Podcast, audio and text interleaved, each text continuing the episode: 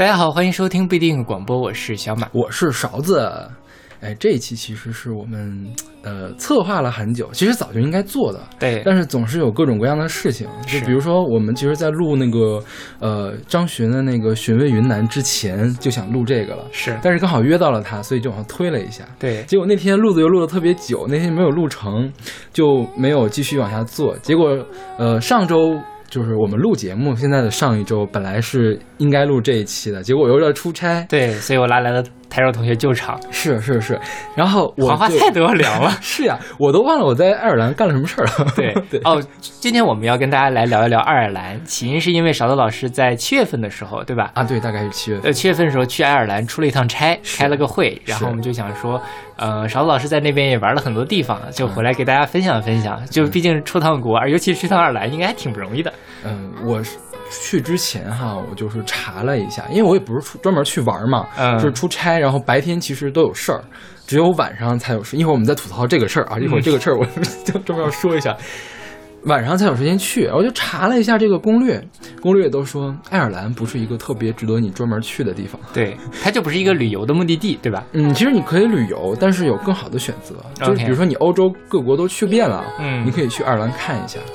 OK，但是不是说那种，比如说一一去欧洲，那我想让我想到的就是英国、法国，嗯，然后希腊，嗯，对吧？然后如果再稍微冷门一点，什么去奥地利、匈牙利，德国也可以啊。对对对，是吧是，就没有人会专门想到跑到爱尔兰。大家知道爱尔兰的首都是哪儿吗？我觉得很多人都不知道。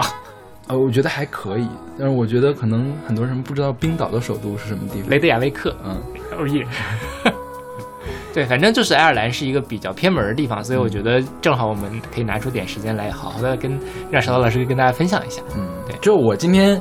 这期节目哈，主要是按照我在爱尔兰的一些见闻，然后也是我在玩的时候做了一点点小功课，呃，围绕这些来，然后顺带介绍一下爱尔兰的音乐，因为爱尔兰音乐其实值得单拿来说的。对，就是假，即便我没有去爱尔兰，我们专门做一期爱尔兰流行音乐、摇滚乐的专题是做得出来的，觉得凑得首十首歌。是的，对对对。对。但是今天我们重点没放在那儿，重点放在那个游记上面，是吧？是是。嗯。那我们今天选的第一首歌是来自 Cara Dillon 的这个 Crazy Hill，选自他零一年的同名专辑 Cara Dillon。对，这个歌可能很多人都听过，因为 Cara Dillon 在国内还有点小名气。对，尤其在豆瓣上算是那种小清新的。豆瓣电台当年经常放他的歌。OK，对对。然后这一趴我们主要讲的是爱尔兰的自然风光，因为这首歌是算是。比较呃清淡的、比较传统的爱尔兰的那种音乐啊，其实也不是特别传统，就是比较清淡的爱尔兰民谣的感觉，跟跟现代的民谣结合到一块儿。然后我当时听这首歌的时候，因为它又叫 Crazy Hill，当时我也没有看这个歌词具体什么意思，我脑中想象的就是一片青山、一片绿水。OK，我觉得它就是在描写爱尔兰的这个山山呀、湖呀、海呀这种感觉。对，那我就说一下。呃，这个我去的第一天，因为我们去开会，我是跟着我老板、老板娘一块儿去的。嗯，开会一般是第一天要报道的，但是报道其实很快就结束了，或者你可以晚一点再去。那天下午，你知道他们干去了哪儿吗？直接去了奥特莱斯。这很多人出国的必备项目。哎，其实我问了一下我身边的大部分人，说如果出国的话是一定会安排购物这个行程。对对，但是我因为我对购物毫无兴趣，就是他们告诉我那鞋啊、什么衣服比国内要便宜很多。OK，便宜很多就便宜很多。因为你在国内也不会买这些东西，这些东西不是你的刚需，对吧？嗯，是，就可能我的衣服。两年换一身儿，是就去，而且去什么优衣库啊、H&M 之类的快消品牌就解决了。是，像我们老板就去了买了四套西装，你知道吗？我天哪，因为确实很便宜。嗯，主要是因为国外免税嘛，就是进口的东西会免税。对，所以而且他们那儿，呃，奥特莱斯嘛会有专门的中国人导购，而且什么什么支付宝都可以用的哦，就是很方便，这么高级。对，然后他们就在那儿去逛逛那个呃奥特莱斯，奥特莱斯没有在。爱尔兰首都，爱尔兰首都我们还没说呢，是吧？爱尔兰首都叫都柏林，对对，其实是在都柏林，呃，隔着一个县了吧？应该他们叫郡还是叫县呀？就是叫，呃，叫基尔代尔县。其实距离没有多远，OK，坐呃比较快的火车，四十分钟就到了。哦，其实你也就到了房山呀，就从从海淀到房山是，或者你从朝阳到通州，呃，到那个哪儿？到那个延庆。就是没估计都没有延庆那么远，对对对。就是到那个顺义啊，或者没有他们那个火车挺快的，OK，对，不哦，不是不咱们这种小的，他那慢的火车要走一个半小时，OK，就是大概一百公里。左右吧，那大概对对对对，七八十嗯公里可能，对，可能到密云或者到延庆，是。因为咱们的奥特莱斯也在延庆啊，对是吧？对，就是就是大概那个位置，嗯但其实已经出了多柏林市了，那个地方叫基尔戴尔。他们去这个奥特莱斯，我就在旁边稍微转了一下。对他那个地方有几教堂，教堂一会儿我们再说教堂的事儿。然后主要是去看了它的那个野外是什么样子的。嗯哼，你像我们国家，呃，一般平原啊或者是山地，主要是种种粮食，对呀，对他们最主要的是畜牧业，就是围着一个个的草场。然后呢，你能看到牛羊之类的，有牛有羊对，就是很大的一个草场，里面有十头牛啊，然后啊这一个方格，再下一个方格里面又有十头牛这样的一个东西。对，他们的牛羊是一个支柱的产业，嗯，就是大家应该知道那个苏格兰的那种羊毛的那格子围巾，对对对是很有名的吧？爱尔兰也是有他们自己的这个格子围巾。其实爱尔兰人和呃苏格兰人是同一个大种人，就对，一个大的民族，对，就好像我们和什么呢？就是我们和我们跟汉族比较近的这几个少民族这种感觉。是的，对他们都是凯尔特人嘛。对，对我们现在听的也是凯尔特音乐。他们的就是这个畜牧业好像是平均每个人有四点一头牛或者羊，这么就就这么多，因为他们这是主营的产业。嗯。但是你在那个，比如说你去看草场的时候，你是他们的牛羊的放牧密度是大的还是比较小？我不知道大还是小，没有概念，因为就像在、呃可能没有内蒙古那么小吧。没有，就是在那个农村的经验嘛，嗯比如说小的时候会放羊、放牛之类的，那都是一群嘛，嗯跑到山坡上去吃草这种样子。我觉得它就是一块儿方块儿那地，我想那有两三个篮球场那么大的地 OK 然后里面有十头牛，大概这个样子。哦对我我因为我对大小 没有什么概念，就是因为它那个基尔戴尔除了那个奥特莱斯之外，其他就是小城镇，走两步就到了郊区。呃，就是都是田野了，就全都是这个东西。因为它那个地方还有一个叫爱尔兰国家马场，还有一个叫日本花园，就是一个大的那种，就是你呃，比如说一家人周末可以去度假，搭帐篷、吃东西、野营的那种地方。本来我本来想进去看，因为他据说他那个日本花园还挺有意思的。它为什么叫日本花园？呃，一会儿我们再说，专门说园林的这个地方。然后这是我们第一天去基尔戴尔，其实相当于看了一下野外的情景嘛。嗯后来我们这个会议是专门有一个下午给你安排了一个时间，就是你可以选的地方去。后来我们去了一个叫鲍尔斯考特庄园，嗯哼。嗯，对，就他那个他那个鲍尔斯考特写的是 Power Scott，对，就是鲍尔，其实他读 Paul，但是读写作 Power，，OK，对，这其实是权力的那个对对，这其实是一个人名，就是十三世纪的那个原主人叫 La Paul，呃，是一爱尔兰人嘛。这个 Paul 写成 P O E R，后来英语化，这是盖尔语，英语化之后就变成了 Power，写成嗯 Power，对。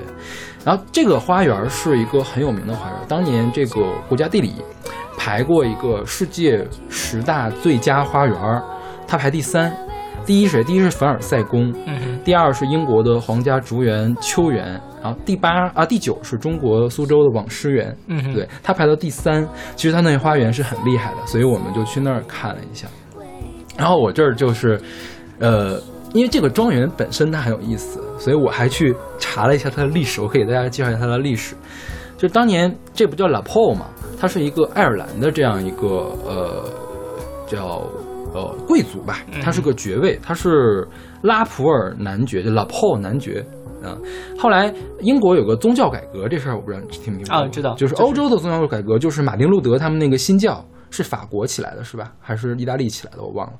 马丁是法国，法国的是吧？然后呃，欧洲大陆宗教改革之后，这这个风儿就传到了英国。但是英国呢，并不是一种自下而上的改革，而是自上而下的改革。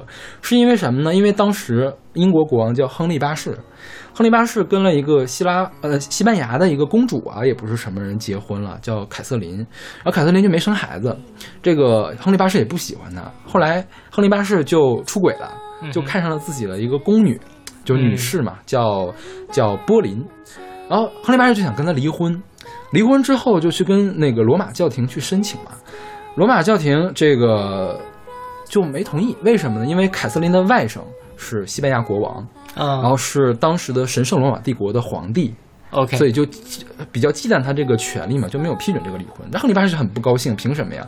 亨利八世后来就跟他大臣商量怎么办呢？大臣说：“行，你你封我当一个大主教。”我来批准你离婚。哦，啊。就是我们另立中央，对吧？对对，然后就有了现在英国的自己的这个国教，英国的天主教，然后对他们叫新教嘛，嗯，对他们其实啊，对他们叫新教，但是是英国自己的新教教会了，不受那个罗马的天主教来管了。对，呃，他他们叫什么？叫坎特伯雷大主教，然后英国的这个叫国王就变成了他们国教的这样一个最高的这样一个权力人，嗯哼，对，就相当于彻底脱离了这个罗马教廷，罗马教廷，然后罗马教廷就废除了这个亨利八世的这个教籍，英国通通过了一个法案叫做《至尊法案》，然后这个这是亨利八世嘛，亨利八世下一代是玛丽一世，玛丽一世就是血腥玛丽，嗯哼。她是信奉天主教的，哼，啊，所以他又把这个至尊法案给废除掉了，又恢复了天主教。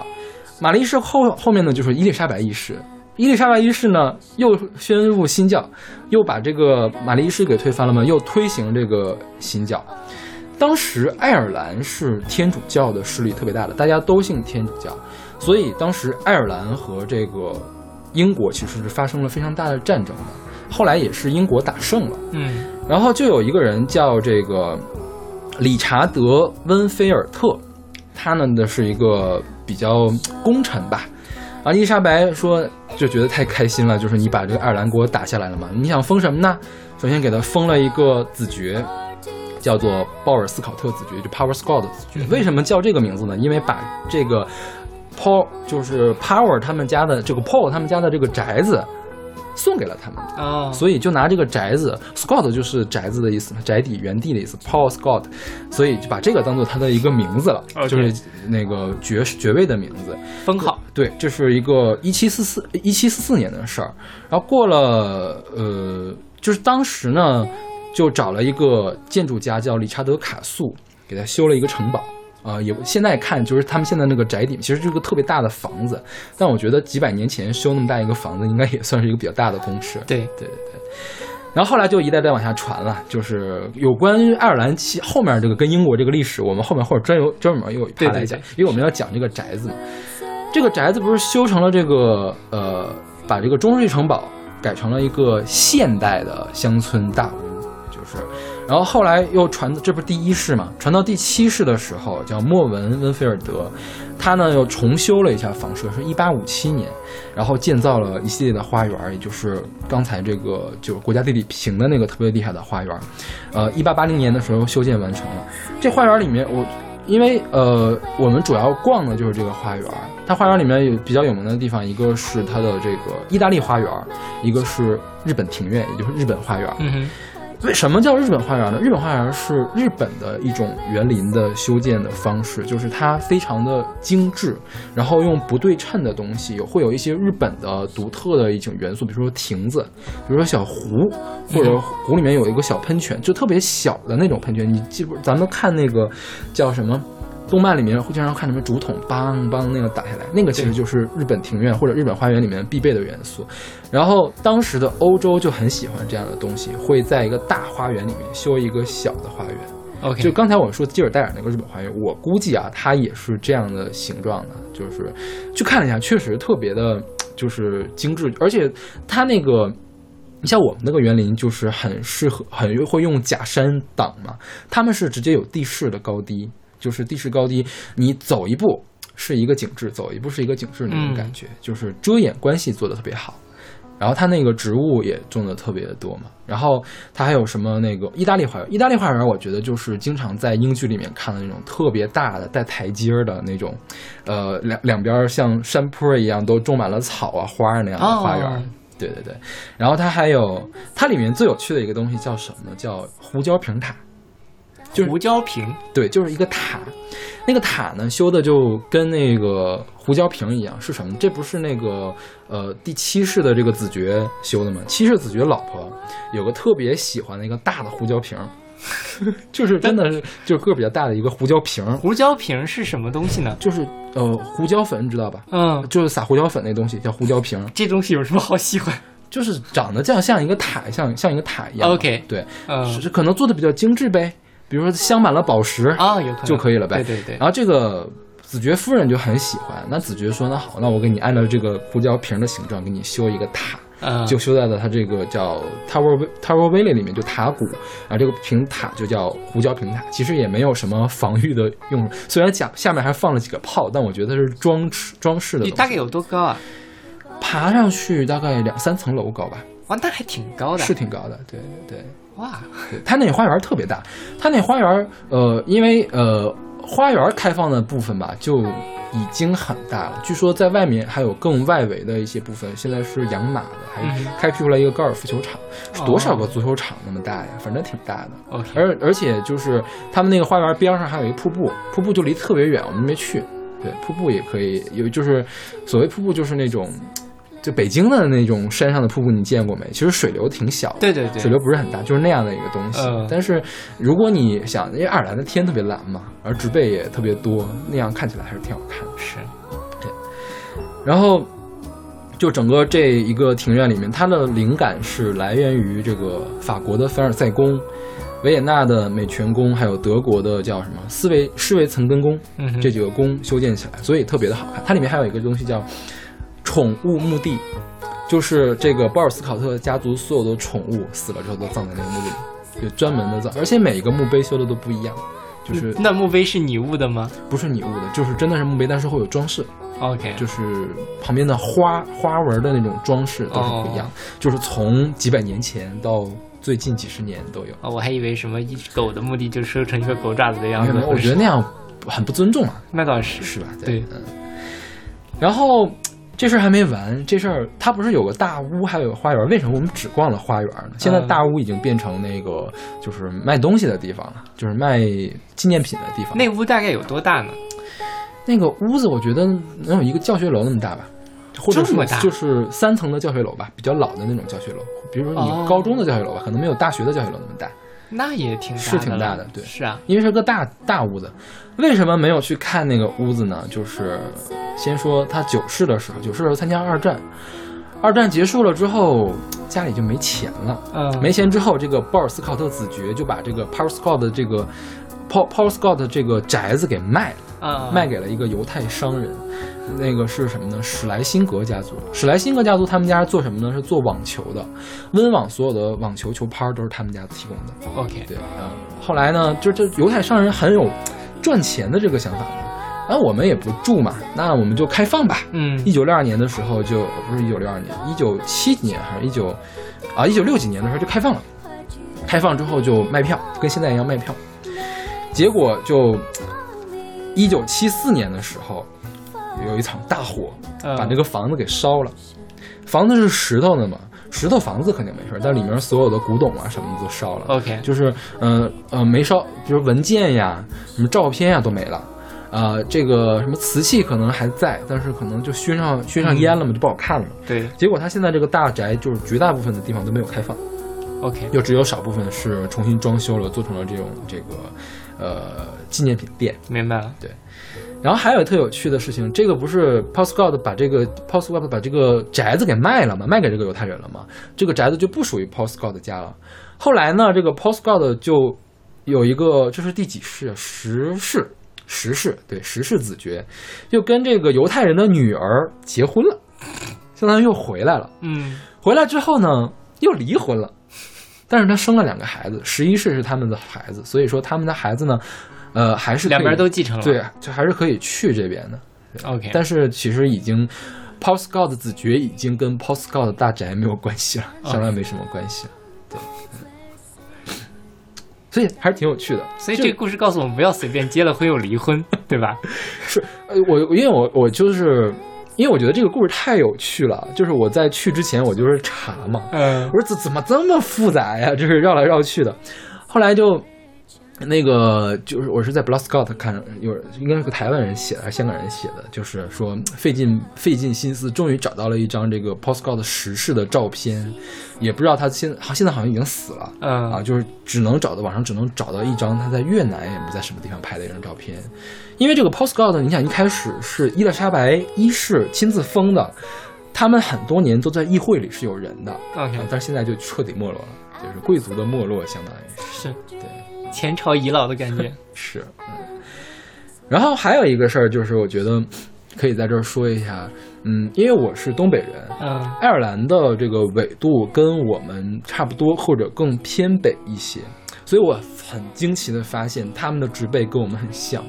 就很多小的时候，我们那儿看到的草，他们那儿也有。嗯哼，就最最典型的一种一种东西，其实我是最近才知道它叫什么名字，叫桐花母菊。我没我不知道你听没听说过，一种特别小的小草，然后它那个小花呢，就跟小豆豆一样，就豌豆那么大的一个豆豆，特别的香。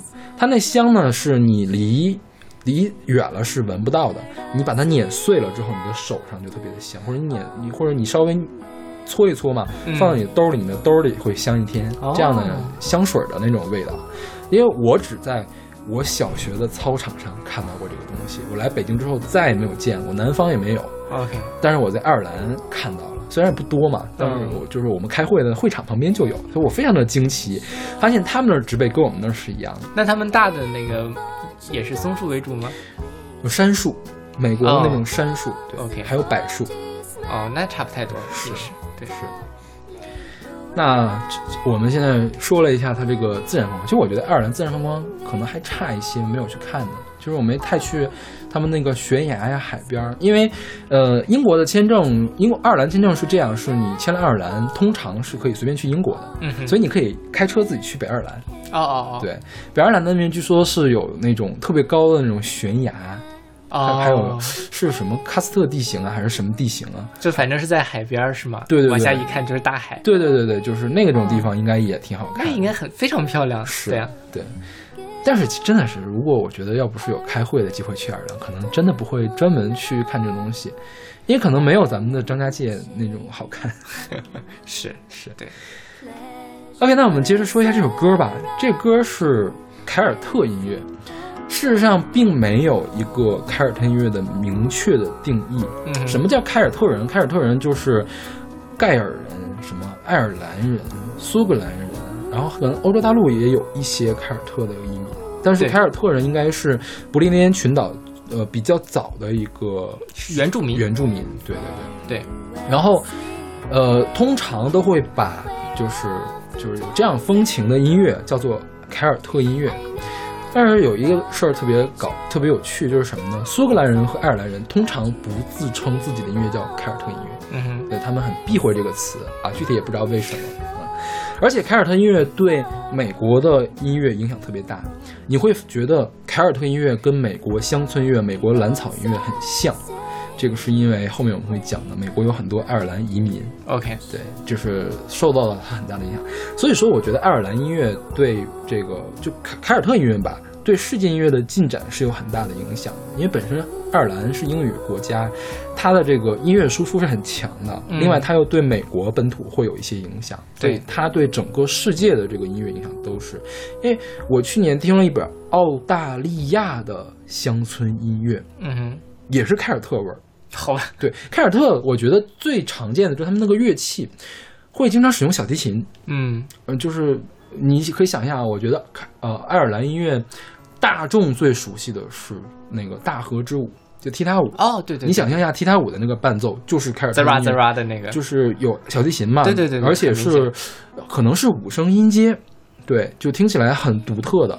你在乡乡村音乐，澳大利亚的乡村音乐其实都能找到这个东西。OK，影响是很大的。然后这个，我们说一下这卡拉迪伦。卡拉迪伦，呃，他就是他是一个北爱尔兰出生的人，但他常年在爱尔兰活动。嗯，他早年是，呃，主要演唱爱尔兰传统歌曲，是参加了一个爱尔兰地区的音乐比赛，得了冠军，然后出名的。然后后来就零一年的时候才开始单飞，发他的第一张专辑，就是我们现在听的《c a r a d i l l n》这本专辑啊。最有名的这首歌就是《Crazy Hill》。对。《Crazy Hill》讲的是一个，嗯，一个女人，她的男友或者是她的爱人要去打仗了，是是送行的事情。然后送行之后，远远的眺望，在思念他的事情，也用这个起兴的这个方法，先说什么春天的景色，小鸟在歌唱，然后我在思念你这样的感觉。然后中间会提到一些爱尔兰的这个河，比如说有一句是提到的这个班恩河。班河是北爱尔兰最长的一条河，对，然后就我觉得它是把这种乡村美景和你这个对人的思念融合的特别好的一个东西，对，其实算是呃比较悲伤的一首歌，是是是。吧？对，就我看网上有一个评论说，有一个人在他的一本叫做《爱尔兰民间音乐》。的这个著作里面写说，爱尔兰的压迫者们给他们留下的只剩下音乐。嗯，就因为爱尔兰，因为刚才邵老师也提到，其实是呃英国人哦，或者说英格兰人去入侵了爱尔兰。嗯，所以在那个时候，他们中间的战争啊之类的，爱尔兰人民也很惨。所以他们的这个音乐里面也带上了一个比较悲伤的一个基调。嗯，然后这首歌呃，当然在国内的话，大家蛮熟悉它，就觉得它是天籁之音，因为它嗓子特别好，然后也很。呃，就是属于那种比较空灵的状态，然后还有很多人把它翻译成了古诗啊，就是很扯，矫揉造作的古诗，是那种那个古风体的，就是四字的那种，是吧？是诗经体，对对，诗经体，还必须什么什么什么商，什么什么什么离这种感觉，对对。但是我觉得，呃，虽然翻译的不好，但是我觉得大家对它的定位其实是那种比较。古典的，然后也是相对来说是民谣的这样一个状态。其实你想，《诗经》不就是早年间的民谣吗？是对吧？对。然后再值得一提的是，我觉得我当时特别被卡拉蒂伦给迷到的一点，就是它的转音特别好听。嗯，就是你会觉得它转的很很灵动，但是呢，你又想不到它会这么转，而且让你自己转的话，你转不出来。关键是这一点。对，好吧，就是很有，就是让人感觉这个民歌唱的真好。对。就是像听我们民歌一样，就是会有一些你觉得你这辈子都做不到的一些点在里面，很婉转，对对，黄鹂鸟的那种感觉，对对。当然，我们的民歌不是走这样的风，我们民歌会更直爽一些，他们的就是会比较转，嗯哼，对，嗯。OK，那我们来听这首来自 c a r d i l a n 的《Crazy Hill》。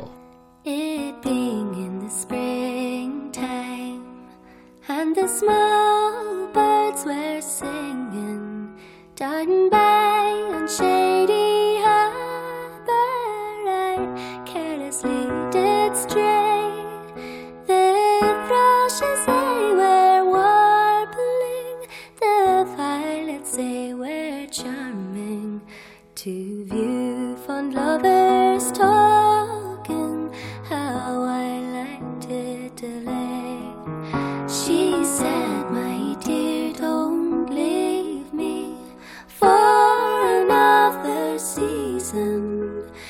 fortune does be pleasing, I'll go along with you. I'll forsake friends and relations and bid this holy nation unto the bonny band bangs forever I'll bid adieu. He said, annoy my patience. You know I love you dearly. The more I'm going away, I'm going to a foreign nation to purchase a plantation to comfort us hereafter, all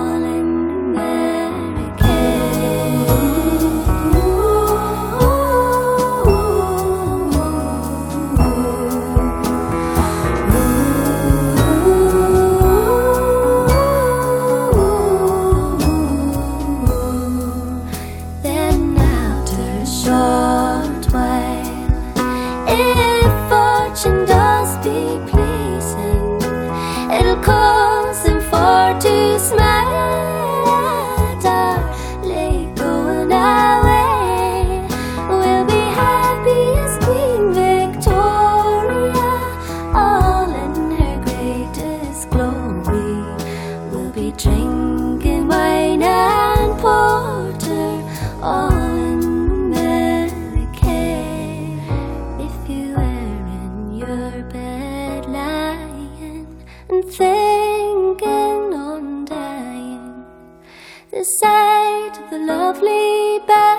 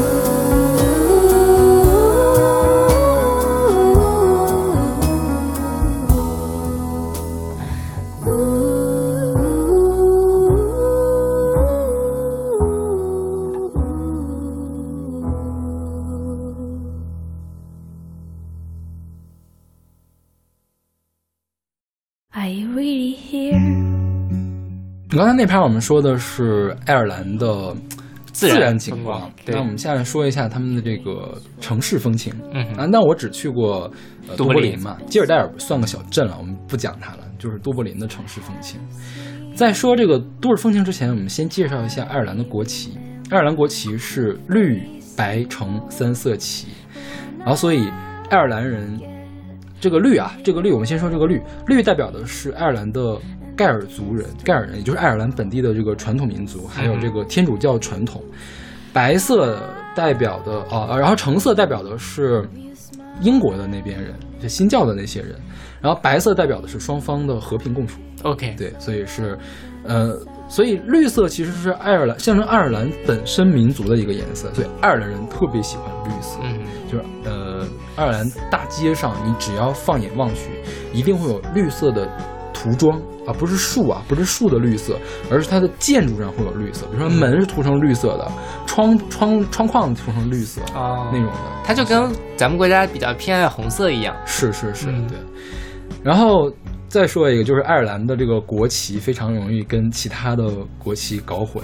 那个象牙海岸叫什么啊？叫科特迪瓦。科特迪瓦跟大家反过来，这不是绿白橙吗？科特迪瓦啊是呃橙白绿。OK，对，我就列出来几个，因为我们坐那个什么坐飞机的时候，不是在海关那儿要等好长时间嘛，就看这个三色旗，我们在那儿讨论，还有什么国家这个三色旗长得跟它很像，就竖竖条的三色旗。对对，法国是蓝蓝白红，然后纽芬兰是绿白粉，意大利绿白红。就就很像，就我觉得这个东西要考大家的话肯，定未必有几个人能答得上来。是，而且就呃，当然这这个爱尔兰因为是与世不争、比较和平一个国家，嗯，他们不还有那种烧锅气烧错了的吗？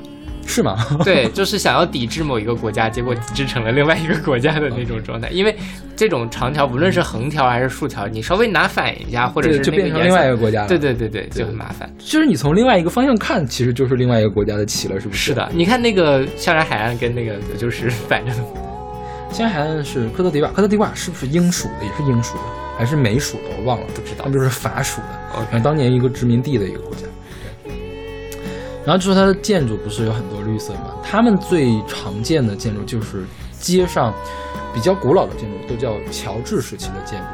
所谓乔治时期叫乔治王，乔治王时代是一七一四年到一八三七年的时间。当时有乔治一世、二世、三世、四世，连续四个乔治王。然后那个时候刚好是英国的这个呃叫不列颠的这个日不落帝国建立起来的时候，当时不列颠群岛就发展特别好。啊，爱尔兰当时是受到英国的统治的，然后都柏林是仅次于伦敦的不列颠第二大城市。OK，对，所以那个时代在都柏林就建立了一系列的这个乔治时期的建筑，就是那风格是什么呢？就是其实现在看起来也没有很华丽了，就是周边的居民楼都是那个样子的，呃，四层小楼，然后排的比较规整的那种，但是一看就是很上年纪的这种这种房子，然后但是。因为爱尔兰人，一会儿我们讲历史的时候再说，爱尔兰跟英格兰人是有世仇的，所以独独立之后立即就开始拆，但是没全拆。为什么没全拆呢？因为爱尔兰政府意识到这个东西可以拿来做旅游，对，因为是古古物嘛，就是所以就大部分还有一部好大一部分是保留下来，有很多完整的街区都保留下来了。然后比如说就是这个圣斯蒂芬绿地。圣斯蒂芬绿地也是这个乔治王时代修建的一个花园广场，它一零六四年就开始建围墙，就当年并不是一个开放的公园，是什么呢？你在周围有房子，你是贵族，你在周围买得起房子，你可以到里面来玩儿。嗯啊，对。后来是在呃哪年的时候呀？一八一五年吧，还是什么时候就改成公共的了？然后呃，现在里面就是有有水，然后有这个有很多树，有很多雕像。就是白天的时候，大家可以在里面遛个弯儿啊，什么喂喂喂鸟啊一类的这种事儿。然后，一九一六年的时候，这个我想那时候是爱尔兰的独立战争还是内战呀？这是一个据点，就是就有一个特别搞笑的事情，这不是一个据点啊，两方正在打仗，但是中间停过一次火，为什么呢？因为这管理员要来这个池子里面喂天鹅。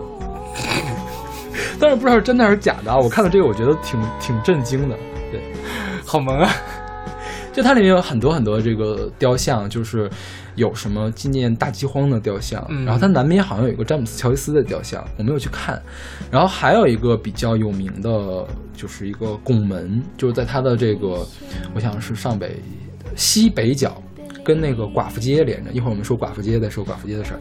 那个叫什么遂发枪兵拱门，它是纪念这个第二次布尔战争。第二次布尔战争是发生在南非的，英国去打南非，爱尔兰人也过去了。纪念在这个布尔战争里面牺牲的都柏林皇家遂发枪兵，就是步兵的这样一个门，是一个很大的拱门，也算是当地的一个小地标吧，嗯就是挺挺很精致的一个拱门，挺好看的。对，然后说里面有水有天鹅嘛，我们就说一下这个爱尔兰的鸟。爱尔兰的鸟，海鸥特别多，然后会池子里面都会养天鹅，还有那种像像蕨呀，还是什么露丝啊一类的那种东西，还有还有很多鸽子。嗯哼，爱尔兰的海鸥特别的多，我之前我想我应该在大连可能见过海鸥，但是爱尔兰的海鸥真是太吓人了。都柏林靠海嘛靠海，都柏林有都柏林港，？OK，对，呃，一会儿我们会说海的事儿。那个都柏林的海鸥会非常的吵，尤其是在那个太阳快要落山的时候，嗯，就是到处都是海鸥要归巢了嘛，或者是就是要到房子上休息了，也不知道是为什么，就是会一片一片的叫。因为海鸥的名字叫 sea gull，就是个 gull 嘛，我觉得就是嘎嘎嘎的那个拟声词，就是非常的吵。对，然后海鸥其实挺凶的，就是我那天有一天就是在那个晚上了嘛，就是六七点钟了，那时候圣圣斯蒂芬绿地还没有关门，就在那儿看有一个小哥，就是拿了一大袋面包在那儿喂，他就想喂那天鹅，但是天鹅就很温顺，天鹅就不去吃，嗯也可能天鹅是吃肉的，不吃这东西啊，然后就有一堆海鸥和那个鸽子来抢。然后他就得把那个鸽子给踢到一边去，然后给这个天鹅吃。大家都是鸟，何苦呢？就是鸽子也鸽子还怕水嘛，但是鸽子就在岸边就是抢那个面包去，还挺好玩的。那个那他们鸟这么多，有没有天使的问题有？OK，就是都柏林我一会儿我们会讲，都柏林有很多的雕像嘛，所有的雕像上面你都可以看到立着一只鸟，就是所有人脑袋上都有一只鸟，然后仔细看是个活的。然后有的那个雕像，我觉得是也长久没有清理了啊，就是白瓷瓷的，到处都是。好吧，对，但是好像大路上就是街上不会有人，嗯就不会像嗯图书馆前面那样的对对对那种，就就是满地都是白的。对对，那倒没。有那么恐怖。对，然后这个是圣斯蒂芬绿地嘛，当年乔治王时期好像在都柏林修了。五个比较大的广场，现在比较有名的是三个，一个是圣斯蒂芬绿地，还有一个是梅瑞恩广场。梅瑞恩广场旁边像算是都柏林的政治经济中心，像这个斯斯蒂芬绿地旁边的乔治建筑被被拆的差不多了，有很多新的建筑。嗯，梅瑞恩广场在圣斯圣斯蒂芬绿地的，我想是东面，东面一点点。它的周围有一边是政府建筑，其他三边是完好的，是那个乔治时期的建筑，哦所以那个地方会更漂亮一些。但是梅伦广场比圣斯蒂芬绿地要小一些。OK，对，它是一七六二年修建，十九世纪初才完成的。然后它也是保持嗯保保留最完整的一个乔治时期广场。它的西面儿你看都有什么啊？有国家美术馆，有自然历史博物馆，有伦斯特府，就是爱尔兰议会，嗯哼，然后有政府大楼，那个都柏林的政府大楼，还有国家还有那个国家博物馆的考古学馆，还有国家图书馆，就是那一片儿是一个文化政政治中心。爱尔兰的天安门广场的感觉。呃，它是种满了绿绿绿色哦，它植物的。是那种绿地，对他们是所有的广场都是绿色绿色的这种东西，小公园儿。对大公园儿，挺、哦挺大的公园明白了，对。然后它的北面其实还有很多很多的那个名人故居，因为呃名人故居肯定所谓名人故居嘛，一般都是得就是十九世纪、二十世纪初以前的那些人嘛，他们都住在这个乔治王时期的这个住宅里面。然后刚才我们不说那个拱门对着那个寡妇街吗？寡妇街的大名叫格拉夫顿街，因为 Grafton Graf，然后就被中国人称为寡妇街，就是中国人华侨里面特 特流传的一个名字叫寡妇街。它其实跟寡妇半毛钱关系没有，是吧？嗯，就是音译，嗯对对对好对，它是都柏林两条最大的商业街之一，然后一个叫格拉夫顿街，另外一个叫亨利街。亨利街在呃利菲河的北面，利菲河是横穿都柏林的一条河。对，这个是零八年的时候有人评价，呃就是有组织来评价嘛，这个是世界上第五贵的这个商业街，就是卖东西第五贵的一个商业街。一六年变成了第十三贵的这个商业街。哦，对，然后它北面呢就是三一学院，南面就到这个没人呃没人呃那个圣斯蒂芬绿地，嗯圣斯蒂芬广场。对，嗯，然后我在那儿就走了一圈，就只有一天晚上我从那儿过了，有很多很多卖唱。就是卖唱，他们的卖唱真的是很厉害，就是有唱摇滚的，有唱民谣的，还有唱歌剧的，就是唱歌剧的。我我不知道你，咱们之前不是选过那个叫什么“给大门人让路”吗？对对对，就唱了那个歌，就是一边唱一边会走，因为它是步行街嘛，啊会走到你的面前来跟你唱，哦对那种卖艺的。他可能也不是为了要你的钱，但他就是觉得很爽，就是唱，哦水平还挺高。就至少我作为外行，我觉得唱的很好。OK，对，因为你想美声那些东西，它不需要用麦，就可以很远。对，因为早期的这个剧场表演没有麦的时候就已经有歌剧了。对他那一条街吧，你可能隔个五十米就有一个唱歌的人，嗯其实还挺好的那个感觉。那他们比如说唱唱摇滚或唱民谣，唱的也是本地的吗？还是什么都唱嗯，有挺现代的吧。？OK，嗯，就是，但有民谣比较能理解，因为比如说大家在那个，轻摇滚也可以啊。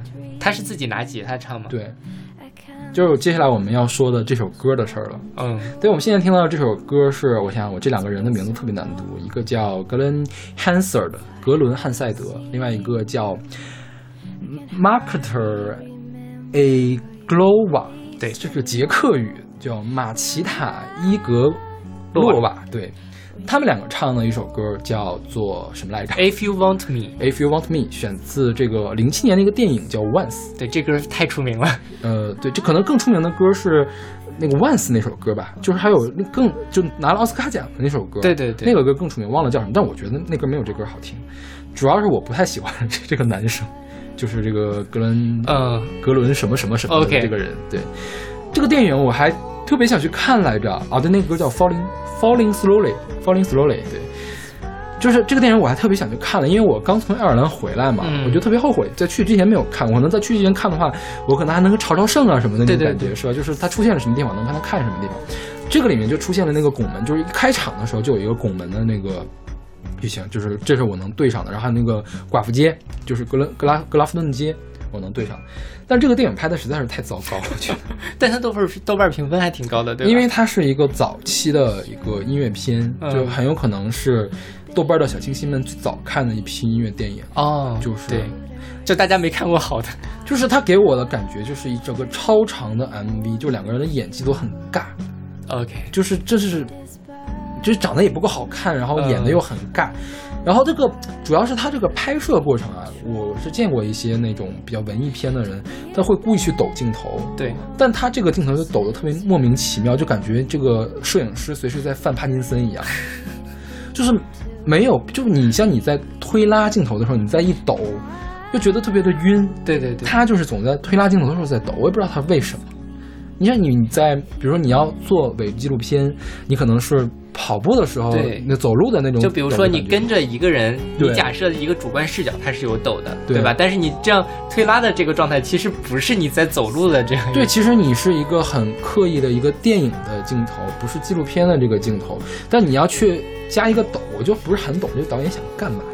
所以我这电影 没看完，而且我觉得这个剧情也不够吸引我，这剧情也很俗烂，就是呃，男主角是一个他他老爹是什么的呀？做维修吸吸尘器的嗯，啊，就有一颗音乐梦，就想那个呃，就街头卖唱，就想当音乐家。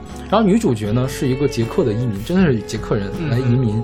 然后呢也有一个音乐梦，就是天天去一个呃打工的中午午休的时候呢，会去一个呃乐器店去借人家钢琴弹钢琴。后来他们俩就认识了，莫名其妙的就认识了。反正就是在大街上看男的男主在卖唱，女主就过去搭讪，两个人就、就非常的关系就非常的好，然后就开始有又有爱情线，然后就可能又获得了成功。我估计最后一定是个获得了成功的电影，我没有没有看，实在是看不下去了。在这个过程中，彼此在对方身上找到了生活的方向与勇气，然后各自去寻找自己的梦想的一个故事 OK，啊，就很鸡汤了。对，对，无论它好，就是是一个 happy ending 还是一个呃这个不好的结局，但反正感觉就挺俗套的一个。就是很清汤寡水。它最大的亮点在于它的这个原创歌曲原声原创歌曲，所以我觉得它是一个超长的 MV，是，就是一言不合就唱歌，就是这种感觉。但它那个原声是真的很好听。就比如说这首《If You Want Me》，就是它旋律也很简单，又是很洗脑，但是你又不会听久了，你也不会觉得烦的这样一个状态。是是，对。然后他这个电影里面，我就我看到了一段，看到了他坐公交车那个镜头，但是他那个电影里的公交车可能还没有换新的。我们最近嗯去的时候，它是很新的那种双层公交车，所有的公交车都是双层的，就哎，这上面是敞篷的吗？不敞篷，因为下雨怎么哦，就跟北京的双层公交车差不多，因为它是为了公共交通，而不是为了旅游。OK 对，因为敞篷的话上面就没法坐人了嘛。对对对对吧？是然后他们这个街道我觉得挺有意思，因为都是老街道嘛，所以很窄，然后又是双层的那公交车，我觉得这个司机的这个技术都很高。因为双层公交车本来就很难开，是大家如果坐过那个双层公交车，这我就觉得很惊险。对对对对，就觉得它随时都要倒了，尤其拐个弯儿或者什么的。而且它那个不是路又很窄，离房子又很近，我就总嗯觉得马上要撞上前面了。你坐在第二层，尤其坐在前面那个时候。OK，然后这个都柏林的是好像是欧洲少数几个还没有地铁的首都，对，所以可见爱尔兰的经济也不那么发达，人口也不是那么很多。但都柏林也不是很大，是吧？都柏林不是很大，对，爱尔兰本来也没有很大嘛，对，嗯，是。然后它现在是公交车，公交车也很有趣，招手停。招手停是在站牌招手停啊，就是你在站牌那儿，哦如果你不招手，它就不停，是这个意思。嗯，不超载，就是超载它就直接过去，它不停。就是如果 有人站着就是呃司机来判断，呃站着人多了他就直接走了。，OK，对，另外呢是不找零，不找零什么意思？比如说你你他那一般都是有有零有有整的，比如说一块八毛六欧元做一次，然后呢你呢投两块欧元，司机给你打个单子，打张纸出来，你拿这张纸去定点儿去换零钱。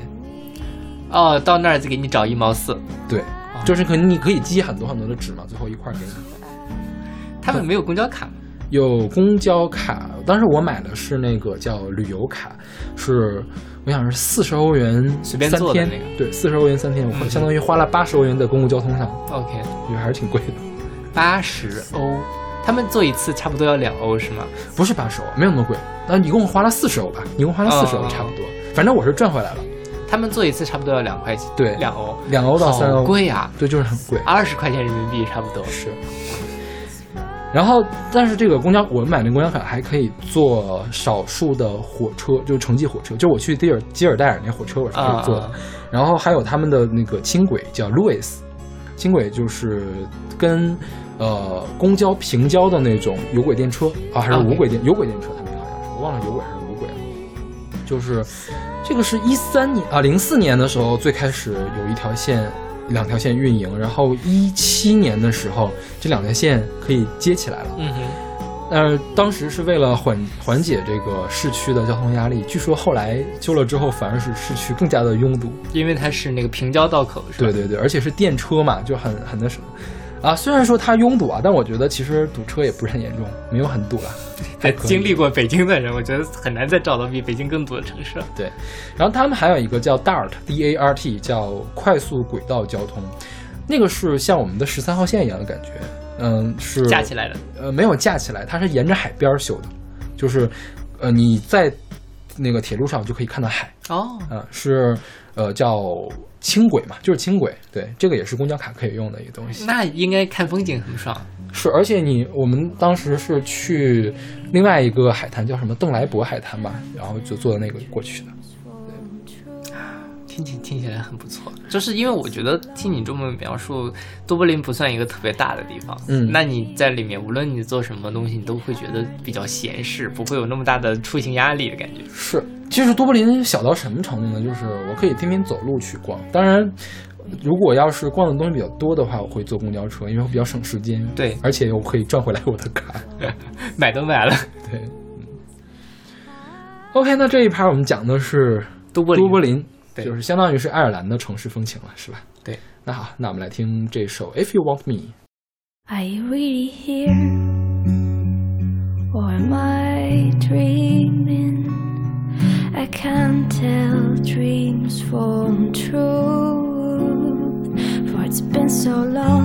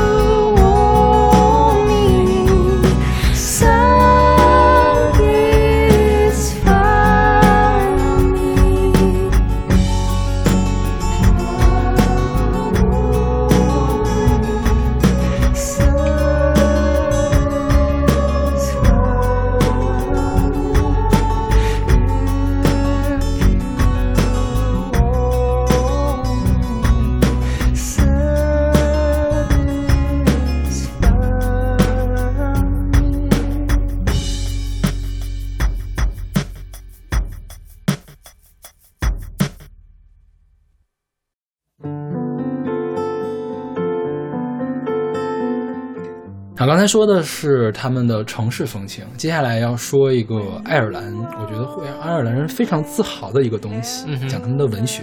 啊，爱尔兰一共出了五个诺贝尔奖，是吧？五个还是四个？应该是五个诺贝尔奖。就是我们先说爱尔兰人口吧，爱尔兰人口八百万人。八百万人出了五个诺贝尔文学奖，对，，OK，这比例真高。后来我们分析了一下，为什么呢？因为爱尔兰人说英语，对，他们大家比较能看得懂嘛。对对对，嗯所以就像中国可能也有非常好的诺贝尔奖级的文学作品，但是你把它翻译成英文或者翻译成其他的语言，其实就会逊色很多。嗯，包括像现在我们这首歌叫做《When You Are Old》，就是我们很熟悉的那首诗叫做《当你老了》，对吧？呃，我之前只看过各种各样中文翻译的版本，但是我看了这个英文的原文之后，我觉得哪个翻译都不如原文好。是对，就是也没有什么特别生僻的词，大家都能认得懂。你去读它英文的那个韵律啊，然后它那种比较巧妙的，呃，与这个词汇的重复或者怎么样，其实是任何翻译都翻译不到的。所以这就是呃，这个翻译带给文学的一个天然的鸿沟。然后那我们就先从叶芝说起。对，对，这个这个当你老了是叶芝嘛？因为他写作那个叶芝，我很长一段时间都觉得叶芝是个中国人，我也是，是吧？尤其他这个“当你老了”这个这个翻译吧，翻译的也很 local。对，对，就大家其实写的翻译的也还可以，我觉得是不错的，对对对，是很好的。对，但是没有到诺奖级别的。是，就刚你说那个中国有很多或许有诺奖级别但我觉得一会儿我们会提到几个人，这种这些人是在世界文学，不管是哪种语言里面，他都是一个开创开创者这种级别的。我觉得中国好像还没有这样的人，对就是，还没有引领风气之先的这样的人出现。是，对。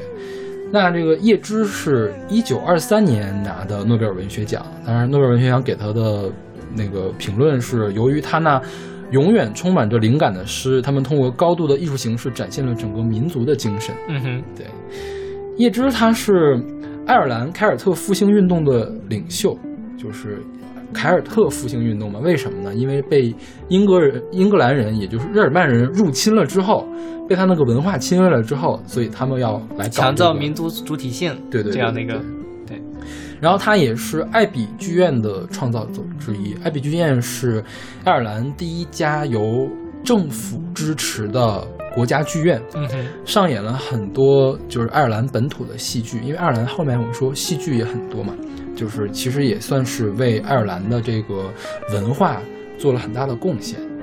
然后他是他的故居在就在都柏林，但是在都柏林的郊区，离我特别的远，我就没有去成。但是我去看了，他有一个哥哥叫杰克叶芝，杰克叶芝是个画家，嗯哼，他的画作在爱尔兰的国家美术馆里面展出，然后就有一张这个叶芝的肖像画，我看到那个肖像画，等会儿啊，叶芝是个男的，对吧？对，哦，我之前还有一个误区，我一直以为叶芝是个女的。叶芝叫威廉叶芝，OK，对他哥哥叫杰克叶芝，他们一家好像都是，要不是要不就是作家，要不就是画家，就文艺圈的。对对对对对对。然后我们现在听到这个人叫 Christine Tobin，是一个都柏林的一个爵士歌手。听着这歌是特像在这个酒吧里面是听到的感觉，是吧？对，然后这本专辑叫《Sailing to Byzantine》，就是航向拜占庭，里面大概十首歌吧，每首歌都是叶芝的诗作，他来给谱曲的。对，这歌我觉得跟那个赵照的那个《当你老了》就完全不一样的感觉。对对对赵照那个就很催人的感觉，是吧？就是是很动情。对，就是有一种呃两个人相濡以沫好多年的那样一个什么浪漫的事那种感觉的。对，但这歌就是比较豁达，或者是比较释然。就他会，我觉得这这这个这首歌有更更加宽广的解读的意味，嗯就是不像那个，其实他的情感表达是非常明确、非常浓烈的，这就有点晦涩，然后你可以从里面想到很多不一样的面相。嗯，对。OK，那我们接着介绍他们其他的这个作家。我觉得爱尔兰人心目中就是排名第一的作家是詹姆斯·乔伊斯，是那个尤利西斯，对，就是意识流，嗯意，识流是他来做的。我很好奇爱尔兰有人有多少人能看得下去尤利西斯。但是爱尔兰，但是詹姆斯·乔伊斯有本短篇小说集叫《都柏林人嗯》，就是描就是描述的就是都柏林的本地本土的生活。OK，那个东西好，那个好像还挺有名的，就是在爱尔兰那边的认同感比较高。因为詹姆斯·乔伊斯一生都远离爱尔兰，他就是在爱尔兰出生，在爱尔兰上过学。他之后是在俄罗斯还是在法国呀？但是他有一种强烈的思念故乡的这种感觉，所以他这个文章里面是充满了这个对爱尔兰的这个爱。嗯哼所以说，我觉得爱尔兰人可能会比较喜欢他。，OK，对，然后值得一提的是，夸克这个词是詹姆斯·乔伊斯提出来的。呃，就是那个原子里面的那个夸克，有一本儿，他有一本儿叫《芬尼根的守灵夜》，里面创造了 quark 这个词，被物理学家用来来描述亚原子的这个粒子，OK，对，呃，亚中子的粒子是吧？亚对质子跟中子对，亚质子、亚中子的这种对粒子，对。再就是他，他不能说发明了意识流，但他是第一座意识流巅峰吧？是是不是？是的尤里西斯你看过吗？哦，就是中学的时候不是都有那种语文读本嘛，嗯他会选一段，我一点儿都没看过。我看了那么一段，然后我看得很崩溃，就就是是。的呃，意识流这个东西吧，当然它其实我觉得是挑战了呃文学经验，挑战了读者的这个什么。嗯，但说实话，我那个时候是真的看不懂这个东西有什么好看的。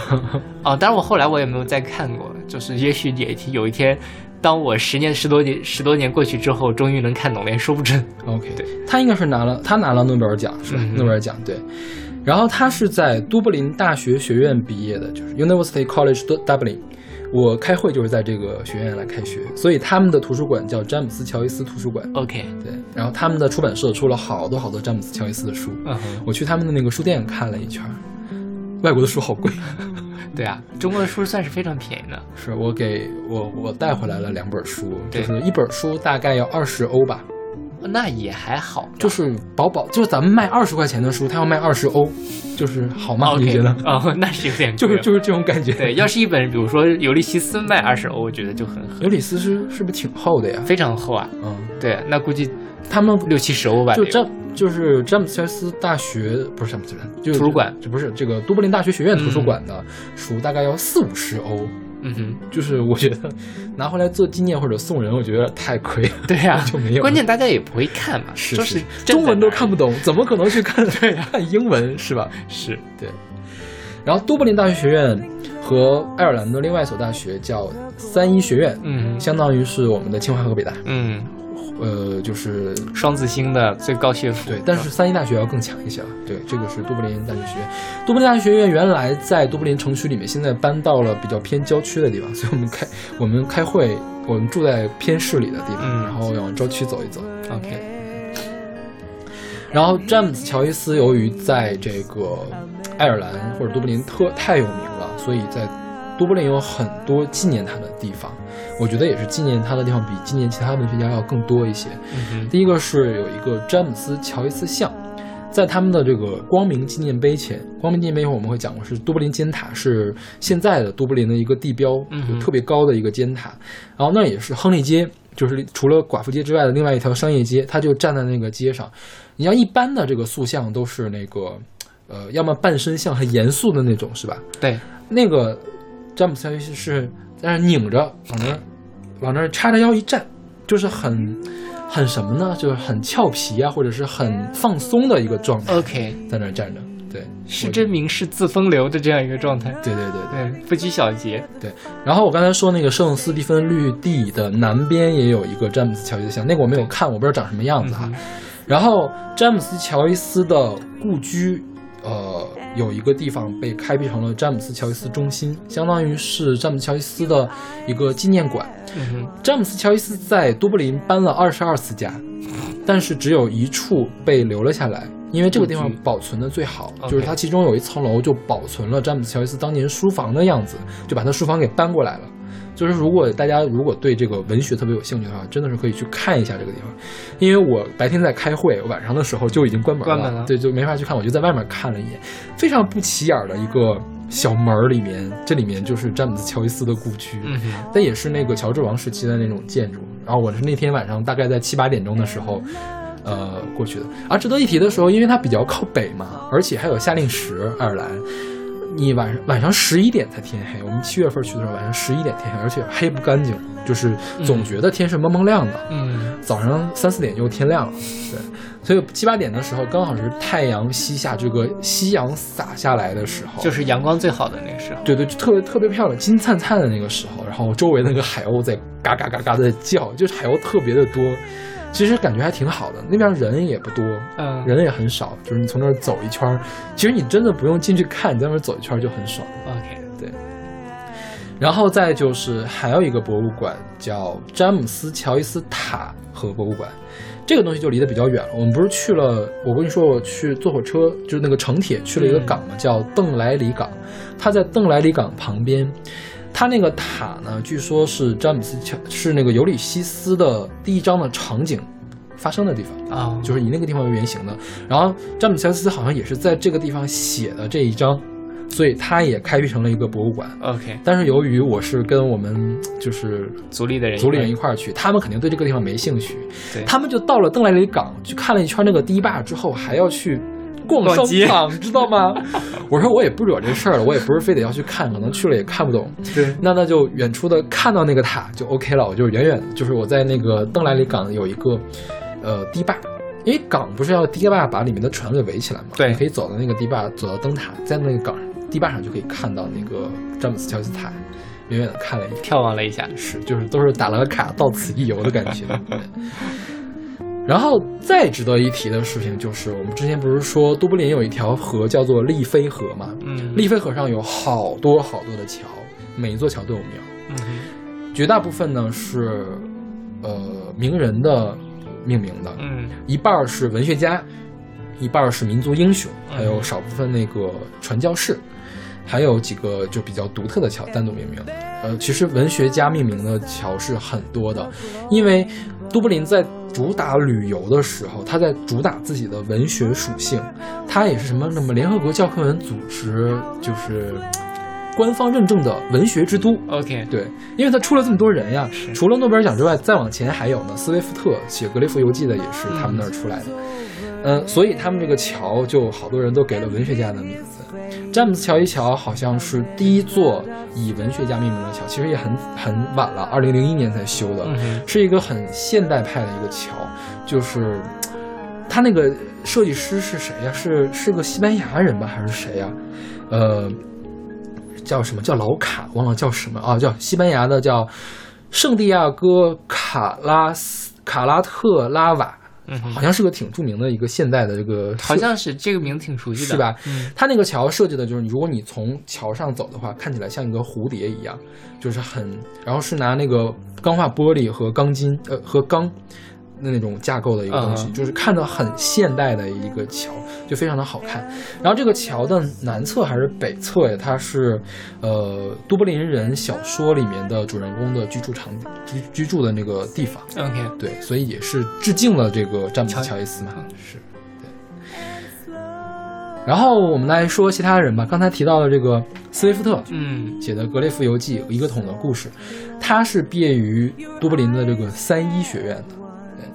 对他当时也是圣帕特里克教堂的一个大主教，一会儿我们讲宗教的时候会着重讲那个圣帕特里克的教堂。他是我想想，他当时其实我们学的时候管他叫英国文学家，嗯，都没有提他是爱尔兰文学家，但他是生在都柏林的，因为当时爱尔兰是英国的领土，对对，所以他叫英国作家。OK，对，然后我们讲一下这个都柏林大学，就是都柏林三一学院。你像那个牛津大学，还有那个剑桥大学，他们下面是有很多学院的，几个学院共同组成了一个大学。都柏林大学也是学院制的，但它只有一个学院，就是三一学院。好吧，所以说，现在都柏林大学和三一学院是一个地方。嗯哼，而且三一学院这个名字更有名。所谓三一就是三位一体的意思，对它是一个那个宗教的名词。它的全称叫多柏林附近伊丽莎白女王神圣和不可分割的三一学院，嗯就很长的一个名字，应该也是英国人当时给搞过去的嘛。是不勒不列颠的不列颠群岛的七所古典大学之一，嗯然后有四百多年的历史了。然后它最有名的地方是什么呢？是它的那个老图书馆。它的老书图书馆里面藏了凯尔经，凯尔经是早年的圣经手抄手抄本。它这个手抄本不是我们平时说拿手抄那东西，它是精心裱过的那种，就是用什么金粉裱法、金泥裱法什么，那个那个方法特别的复杂，就是非常的华丽，异常的华丽，而且还有插图。嗯哼，现在是在他的这个老馆里面就收藏起来了。据说是每周翻一页儿，啊，它有两本儿，每周翻一页，每周翻一页，你可以去看去。OK，对，然后它还有两本其他的这个经书在那儿展，就专门一个展，其实也挺贵的。它那个展览是要十欧元啊还是多少，反正也没有多少东西。啊，就看这几本书，然后可以看它那个图书馆，它那图书馆也是好几百年历史了嘛。呃，《哈利波特与魔法石》的图书馆场景是在这儿拍的。对，所以好像很多人去爱尔兰都会打卡这个地方，对，然后是这个《魔戒》是不是也用了这里面的这个场景？因为我我发了朋友圈，你看到那个照片了嗯那个图书馆真的就是让人很很震惊啊，就是挺大的，就是你要爬到这个拿梯子爬上去，去拿那些古老的线装书，那些书真的是他们的藏书，因为我那天刚好赶到了他们在清理这些书，真是他们的藏书，就是估计你要是。呃，学生啊，或者是需要研究的话，是可以去那儿借借阅的那种。对，我觉得还挺有意思的。然后这是斯威夫特，再有一个有名的人是奥斯卡·王尔德。奥斯卡·王尔德是英国历史上有名的同性恋。对，对，当年他还没有，当年还没有同性恋这个词呢，他叫做叫什么性被鬼者，就是悖论的悖，嗯出轨的轨，性被轨者。他是勾引了，他是跟一个侯爵的儿子交往，然后被这个侯爵给告了。嗯然后他蹲了监狱。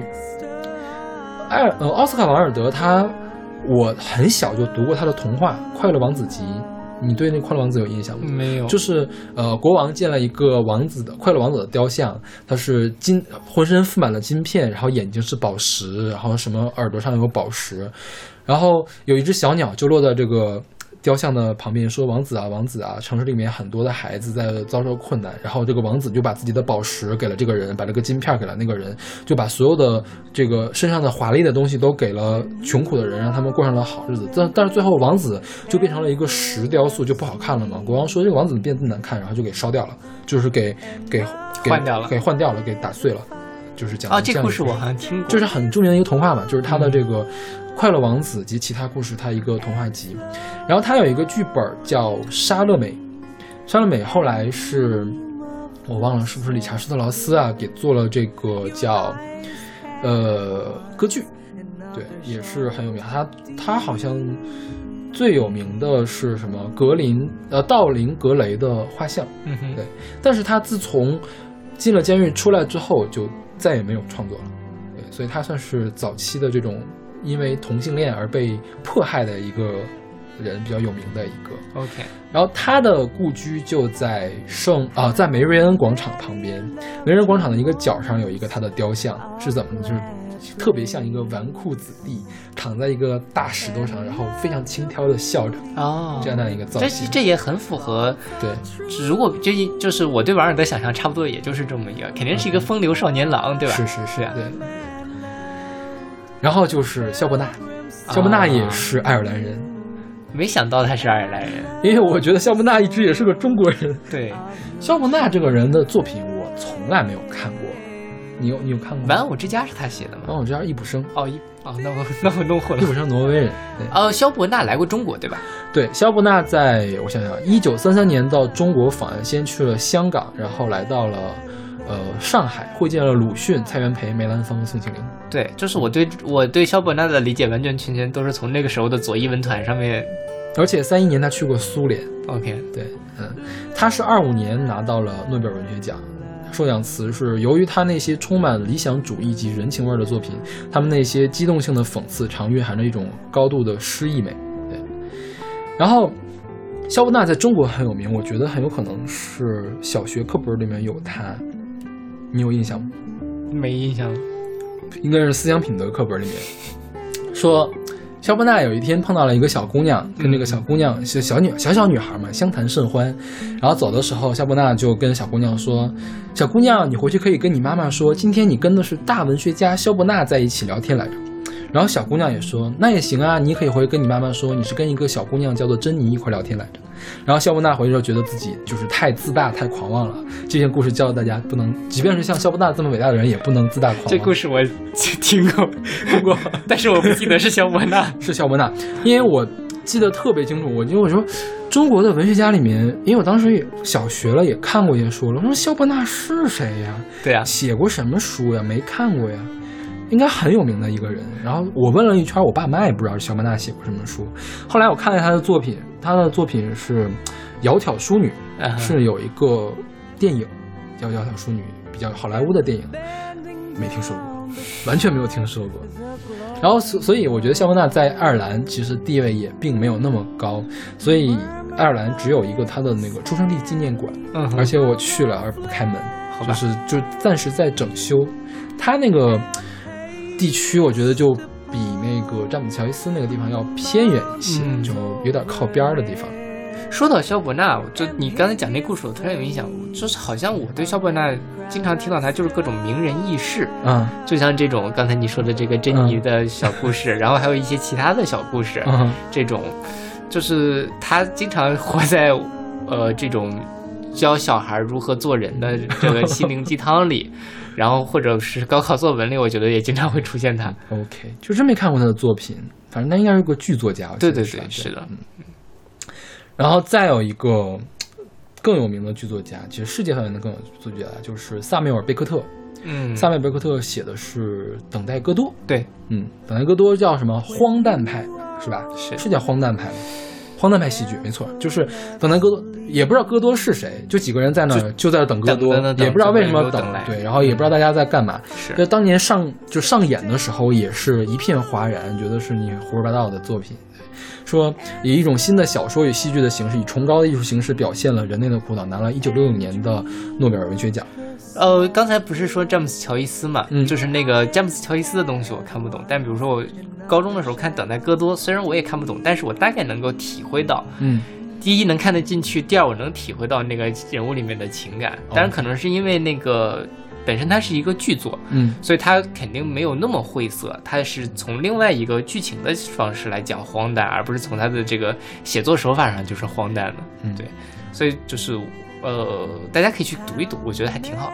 对然后他早期的作品可能也没那么意识流或者是荒诞，对当然他后期也是大量使用现代文学的这个创作方法，我觉得就是真的看看不下去。然后值得一提的是，也有一座他的桥，嗯，呃，这个叫詹姆斯桥桥，在多柏林利菲河的上游，就是过了詹姆斯桥一桥，可能才进入多柏林的那个大市区。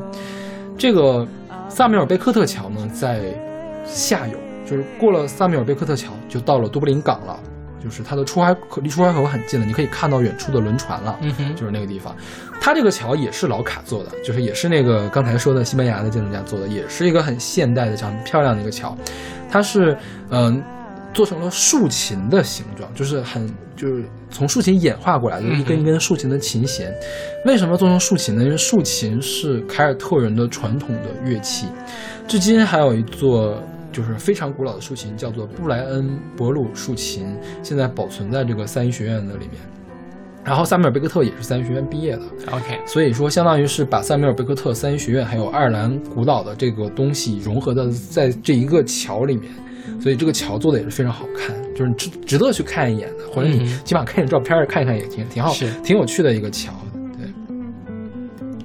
然后再就是另外一个诺贝尔文学奖的是我完全没有听说过的一个人，是一个诗人，叫做谢穆斯悉尼，你有听说过吗？没有。一九九五年是具有抒情诗般的美和伦理深度，使日常生活中的奇迹活生生的得以升华的一个这个获奖的这个致辞嘛，诺贝尔文学奖，对，完全没有听说过这个人。然后还有一座桥，就是也是以文学家做命名的，叫肖恩·奥凯西。他这个作家，他有一个多柏林三部曲，呃，就是大家褒贬不一，有人说好，有人说不好。嗯、应该也算是多柏林一个比较重要的一个呃作家吧，所以他在利菲河上有一座桥这个桥是二零零五年修的，然后刚才贝克特的桥可能是零八年修的，就是正儿八经的作家桥这三座，嗯哼，然后它是一座步行桥。利菲河上一共有二十三座桥，纯的步行桥好像只有三座。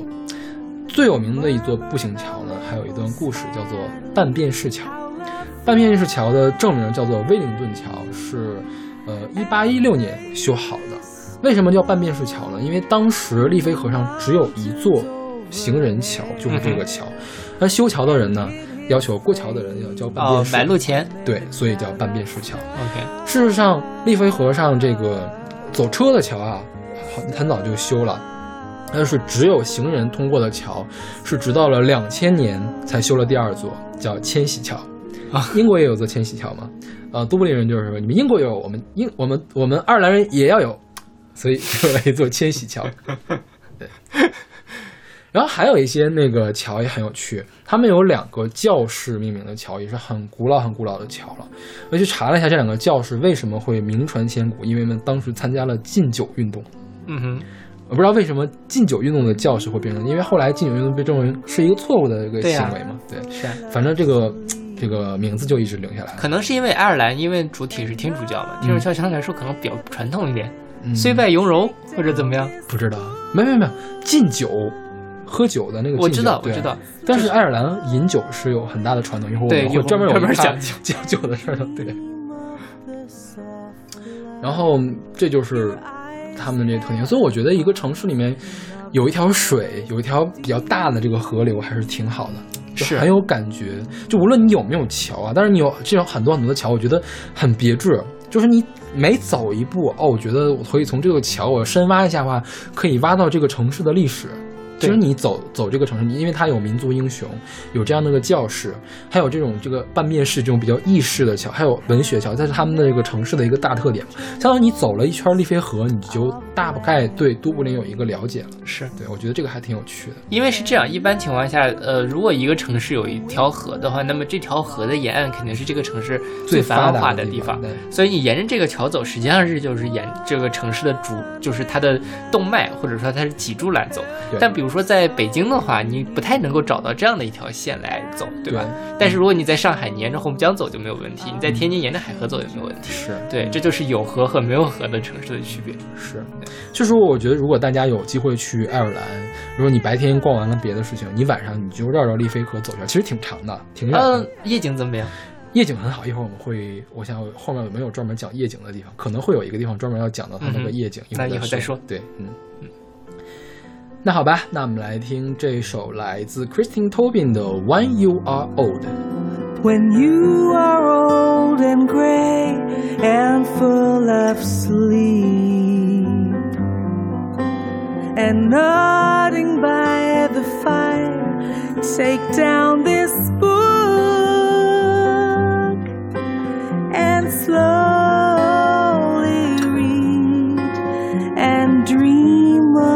Of soft love your eyes had once, and of their shadows deep.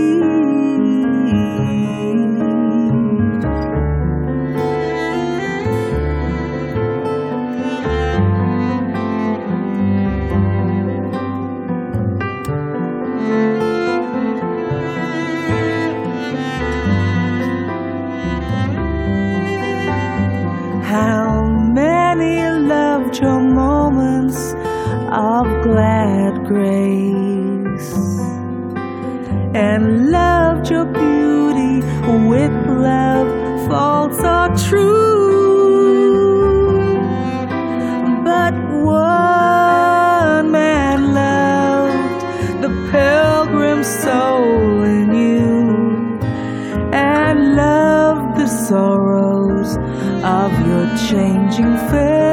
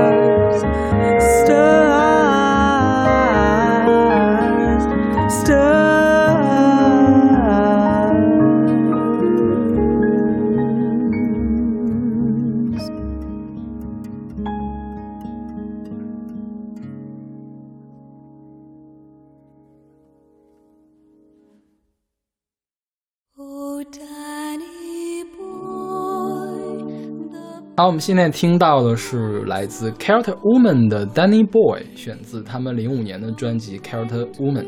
对，凯尔特 woman，凯尔特女人。是这一趴我们讲的是宗教，嗯嗯嗯，我们先从头开始讲起吧。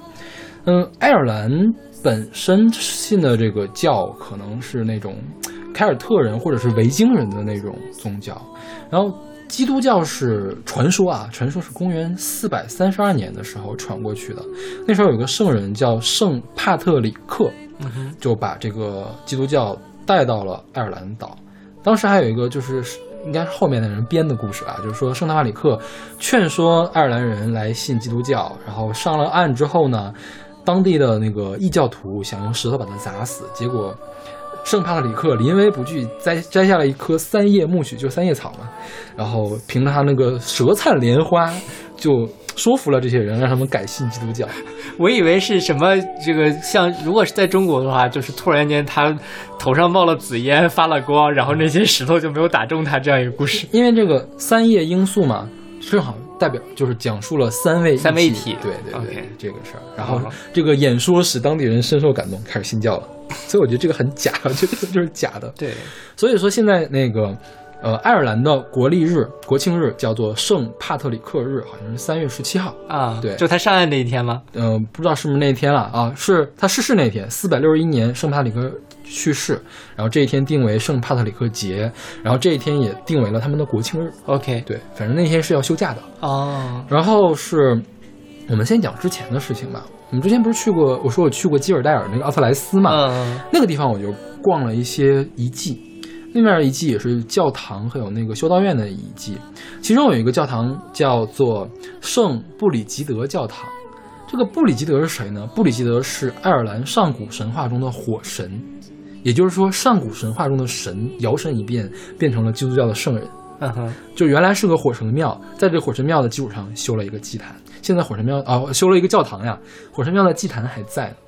啥样的祭坛呢？我没进去看，因为它没有开放，但我知道它它里面反正什么地基啊那些东西还在，哦就是还在用。就是也是为我所用了呗。对对对，相当于吸收进我们对，所以我觉得这个还挺灵。我觉得基督教一般不干这种事，因为基督教是一神教嘛，是对，但是像在中国就很正常，你看佛教跟道教就互相吸收，对吧？是是是，但是在这个无论是基督教、伊斯兰教、犹太教，都很少出现这样的情况。对，然后这个教堂里面现在有一座圆塔，叫基尔代尔圆塔，三十二米高，也是一个古建筑。我从外面看了一眼，就没进去，因为他好像是中午要休息，下午两点钟才看的。嗯那时候我已经要走了。他们的塔是哪种造型的塔？胡椒瓶儿，就是、哦就是那个你看的碉堡，国外的城堡那种塔，角楼的那种塔。OK 对，不是我们那种宝塔的形式，嗯他们真是 tower，OK，不是宝塔。对，然后那边基尔代尔还有一个修道院的遗址，是方济会教堂。就我一直搞不懂，搞不太懂啊，就是什么方济会呀、什么这个会那个会，这个教派那个教派到底是什么？他们是有不同的那个分支机构。是对，就是你像在中国的时候，其实，在清朝中后期有很多的人，就是外国的教会过来嘛，然后他们每个人都会划片儿的，嗯，就比如说北京地区，我就是某某会，然后我来负责这个。然后某某会，如果比如说他是英英国过来的，他可能是一个会；他在美国过来可能是另外一个会，或者美国本土有三四个这样的大的会一样。嗯对，就他们有不同的管理者这样。OK，然后就是圣帕特里克日嘛，刚才说到了，圣帕特里克日在爱尔兰是法定假日，但是在其他的国家也会被庆祝，因为美国很多爱尔兰移民啊，嗯，所以就会在那天庆祝，会有什么游行啊，什么那个花车游行啊，不是那个游行诗的游啊。花车游行来庆祝。什么英国、澳大利亚、美国、新西兰都会来庆祝，然后他们那天会卖那种绿色的玩偶，会卖绿色的啤酒，绿色的啤酒，对。好想喝啊，，据说很受欢迎，不知道是怎么回事儿。但听起来就很好喝的样子，就至少那个卖相听起来就不错。OK，然后会那个赠送三叶苜蓿，啊哈，就三位一体那东西是。然后爱尔兰裔是美国，在美国是仅次于德裔最大的一个外来的移民。啊，这么多啊，对，就是现代历任的美国总统都有爱尔兰血统，包括阿巴阿巴奥巴马、布什、克林顿、里根、卡特、尼克松、肯尼迪和杜鲁门。好吧，所以说，为什么帕特里克日在美国会庆祝嘛？就是因为为什么乡村乐会有凯尔特音乐的影子在里面，这是有原因的。哦其实我也是做节目的时候才知道这个事儿。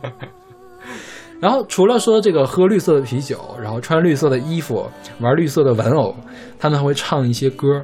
这首《Danny Boy》就是最经典的一首，在圣帕特里克日，在国外的圣帕特里克日唱的这个爱尔兰主题的歌曲。OK，对通常这个 Danny Boy 已经被呃在外的爱尔兰移民当做了爱尔兰颂歌，嗯哼就是来唱它来纪念自己的祖国了，这种非官方的这种纪念歌了。，OK，但它它应该是，它这个歌词写的其实并没有特别的什么歌颂啊，但我觉得好像是一种怀念故乡的感觉。我觉得我不知道啊，我嗯我好像是看到一个说这是不是一个宗教故事啊，或者怎么样？嗯，这个具体我不太清楚。这个是，呃，一个英格兰作曲家叫做弗雷德里克·威德里写的民歌，然后这个小这个曲调叫做伦敦德里小调。嗯，我不知道跟伦敦有什么关系啊，反正 Londonderry。而且我小的时候弹钢琴弹过这个曲子改编的曲子，我对这个歌特别的熟。对，然后这歌也有很多很多版的翻唱。OK，对然后现在这个翻唱叫凯尔特女人嘛，Celt Celtic Woman，呃，台湾、香港译作天使女灵，确实很天使啦，大家听这个声音就是很圣洁的那是种状态。对，然后他们会唱很多那种凯尔特的传统的民歌，然后用这样一种比较安静的形式来唱。嗯对，那我们接着来说这个爱尔兰的宗教的事情，因为爱尔兰是新教和天主教都有的一个地方，对然后他们教堂特别的多，它有一个特别著名的教堂叫做圣帕特里克大教堂，它是一个起源于一一九一年的一个教堂，是哥特式风格的，占地面积还挺大的。然后他们特别有意思的地方是什么呢？这个大教堂叫 cathedral。cathedral 一般是叫主教教堂，就是说天主教会有片儿区嘛，对，一个片儿区里面一个主教教堂。它很搞笑的是，在都柏林有两个主教教堂，一个叫圣帕特里克教堂，一个叫基督教会大教堂。嗯那这样就导致了什么呢？就是他们俩要各司其职。圣帕特里克教堂大教堂是都柏林整个天主教的那个管理机构，嗯然后这个基督教会大教堂是，呃啊不是都柏林啊，呃圣帕里克是爱尔兰整个教会的管理机构，然后都柏林呃都柏林的教会呢在基督教会大教堂，就一个是中央政府，一个是省政府的。对对对这种感觉对。然后圣帕特里教堂为什么叫这个名字？据说这个四三二年那个圣帕特里克曾经在这个附近给教徒来施洗，嗯所以这个地方起源就叫做圣帕特里克教堂。然后当时乔治王乔治三世曾经呃建立了一个圣帕特里克骑士团，他们就在这个教堂来活动。因为嗯对，因为天主天主教的这个团，他们现在这个旗帜还在这个教堂里面。我去这个教堂去看了。白天的时候去看了，然后里面会有那个有一个管风琴，然后好多当年的这个音乐手稿，然后好多一般他们的教堂那个墙壁上都会有纪念的那个墓碑嘛，相当于是，他墓碑放在就是比较重要的人的墓碑会放在教堂的墙上。其中我给我我拍那个有没有印象？就是那个鸦片战争纪念者、伤亡者纪念碑，是就是应该也是英国当年来打中国，然后他们死了一些人在那个地方纪念，而且还是死了一个大官儿，可能是他们叫 China Wall。这要是中国跟英国不好，这就是英国的，这就是爱尔兰的靖国神社。这个也不能算吧。我觉得就是可能当时他们犯下的罪没有日本人那么大。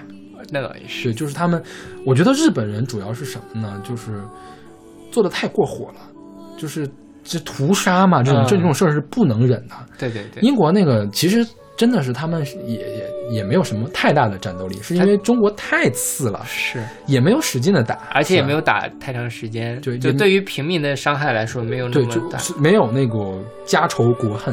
对对。对，因为我们清朝灭亡或者民国灭亡，或者是就是被殖民统治，也其实英国也并没有说整个大范围的那种压迫你，对对对。所以并没有这种仇恨，其实还好，我觉得。不过这个反正也能反映出来，其实各个国家以自己为主体来描述历史的时候，确实是挺不一样的。是是是，对。然后他这个教堂的有个主教，刚才我们说过是斯威夫特，斯威夫特和他的妻子还有女儿好像都站在这个地方，葬在斯威夫特就是写《格列夫游记》那个人，在这儿当了三十年的主教。OK，对，然后他们还有一人主教叫做马什，马什建立了一个图书馆，就在这个呃，就在这个大教堂旁边，叫做马什图书馆，是爱尔兰的第一座公立图书馆。但是我也没进去，没看成，所以这个教堂是游客随便进的，是吗？花钱进，哦，对，，可以花钱进，贵吗？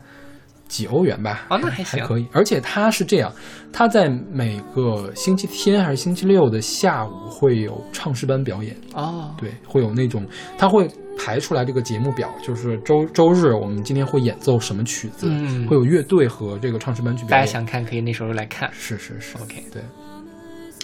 然后刚才不是说这个圣帕里教堂吗？圣帕里教堂再往北面走一走就是基督教会大教堂。基督教会大教堂旁边有一座有一条街叫做飞山伯大街。飞山伯大街这条街其实没有什么好说的，虽然叫大街，其实也是非常窄的一条道。嗯，但是呢，在一七四二年四月十三日，这条街旁边有一个音乐厅，叫做公牛头音乐协会音乐厅，现在已经不在了。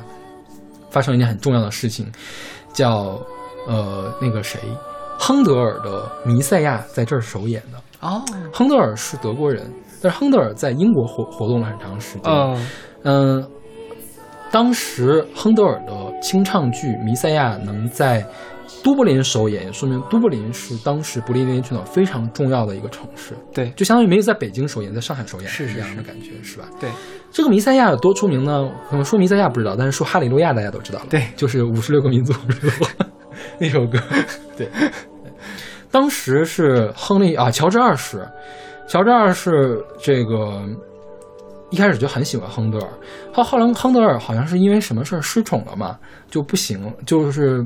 就是离开了英国，去了爱尔兰，在爱尔兰首演首演了《弥赛亚》，大获成功，又回英国去首演。亨利二世听了特别的开心，就是，呃，就是站立起完，站立起来，听完了《哈利路亚》这首曲子就国王起立来听这首歌，相当于是给了很大的尊荣了嘛，是不是？对对对，然后国王就觉得这个歌不能就是浪费了，就是必须得有资质的人才可以表演，嗯，就是不能是不是什么路人甲都可以表演的一首歌，因为它太好了。就是因为这个作品确实也挺好的，是不是？所谓清唱剧，呃，在港台被翻译成神剧，通常是来歌咏这个基督教的这个东西。神剧就是那两个字，对，就是那两个字。对，这港台的翻译啊，真的是，而且港台的清唱剧是我们说的康塔塔大合唱，啊哈，对他们的他们的清唱剧是康塔塔，，OK，他们的神剧才是我们的清唱剧，这个是大陆和港台翻译的不一样。然后还有一个教堂叫做白衣修士街加尔默罗会教堂，这个教堂是一个天主堂。刚才那两个堂都是爱尔兰的教会的教堂，就新教的教堂。这个白衣白衣修士白衣修士街加尔默加尔默罗会教堂是天主堂，它是比较厉害的地方是圣瓦伦丁的叫什么圣圣毒在这里，就是他的遗遗骸啊和用过的东西在这儿，就是情人节的那个圣瓦伦丁。OK，对，所以这也是一个景点儿，但是我没赶上开门的时间，没进去，在外面看了一眼。圣瓦伦丁是爱尔兰人吗？不是，是运到了爱尔兰去的这个东西，专门运过去，专门运过去的。好吧。然后还有一个教堂叫圣米站教堂，呃，这个好像是爱尔兰最早的教堂之一，一零九五年就建立了都柏林最早的教堂之一。然后它的卖点是在地宫里面发现了几具木乃伊，嗯哼，就是它那个棺材放在地下，但是里面的尸体没有腐烂。好像有一次是什么事儿啊？这个棺材破了，木乃伊就露出来了。现在你可以去看，去跟可以跟他握手。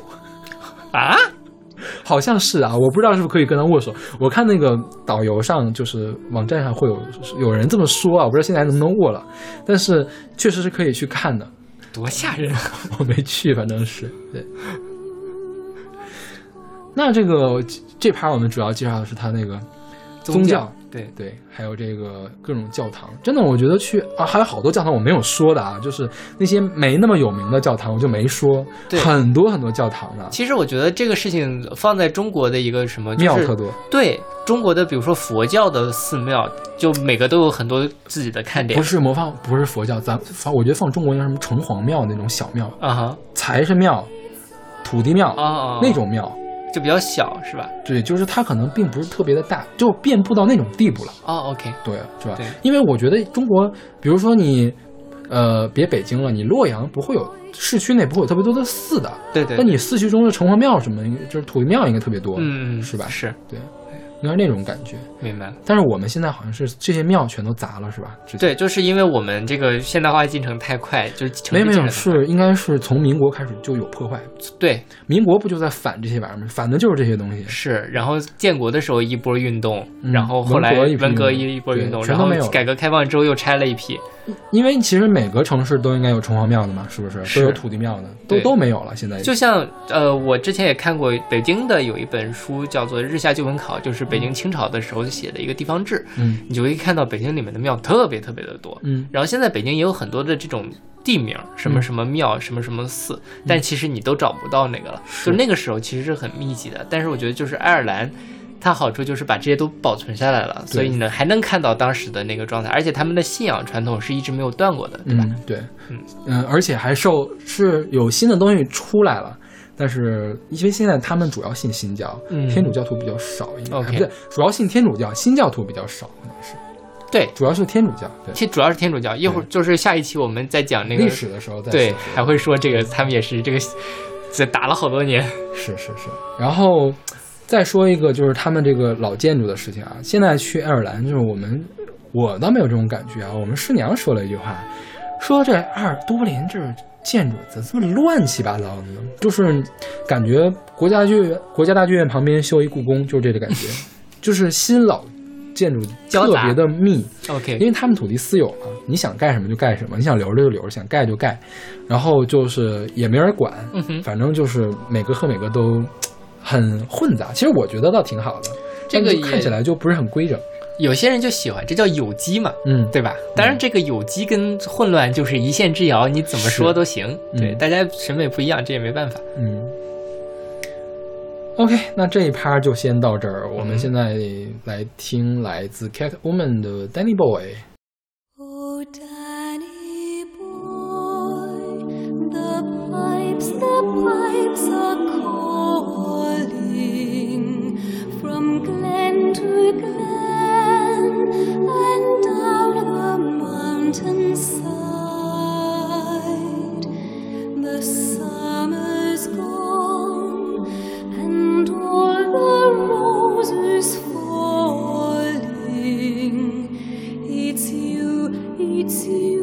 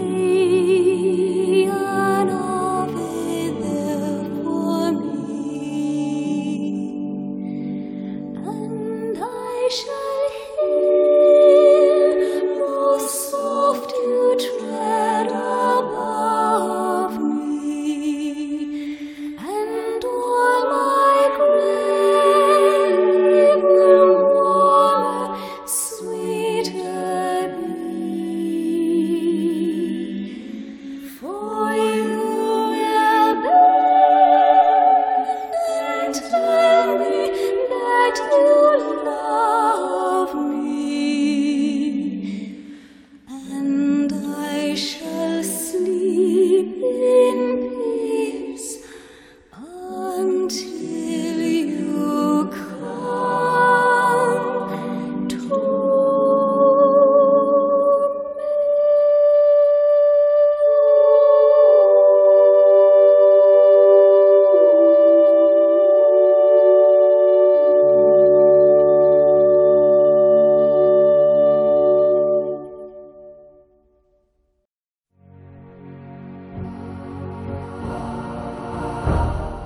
刚才我们聊的都是一些见闻，是吧？对本来其实最开始计划的是一期，结果发现我们真的是好能聊，对，就是我在准备完之后，我就发现了这个一期肯定聊不完的。是对我这个文稿是几万字来着，一万多字吧，我忘了，好吧我忘了是多少字了。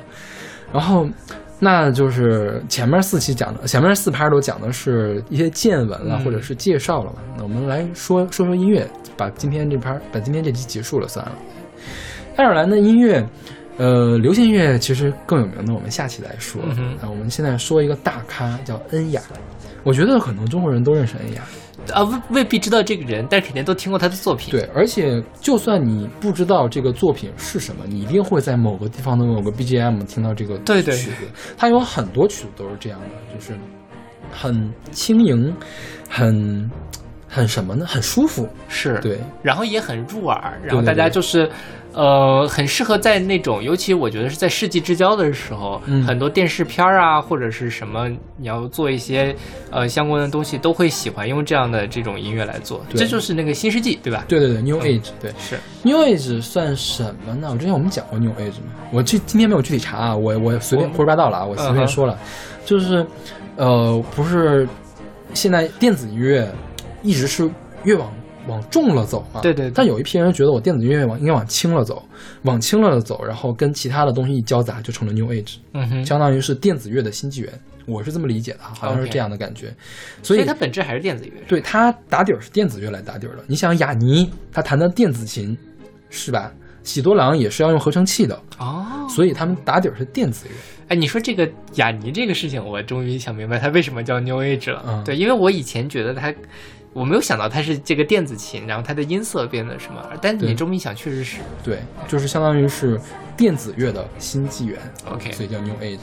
像恩雅就是把它凯尔特民歌和电子乐弄到一块儿。电子乐造空灵是很好造的，是，就你很好找到这样的音色，然后你听着这个音色，感觉它像真的，又像是合成出来的，就很微妙。对对对对是，是，它又有一点未来感，对对对，就是，但是它又就是像这种，它又不会像现在的那电子乐那就么。给人感觉像《阿凡达》一样，你觉得呢？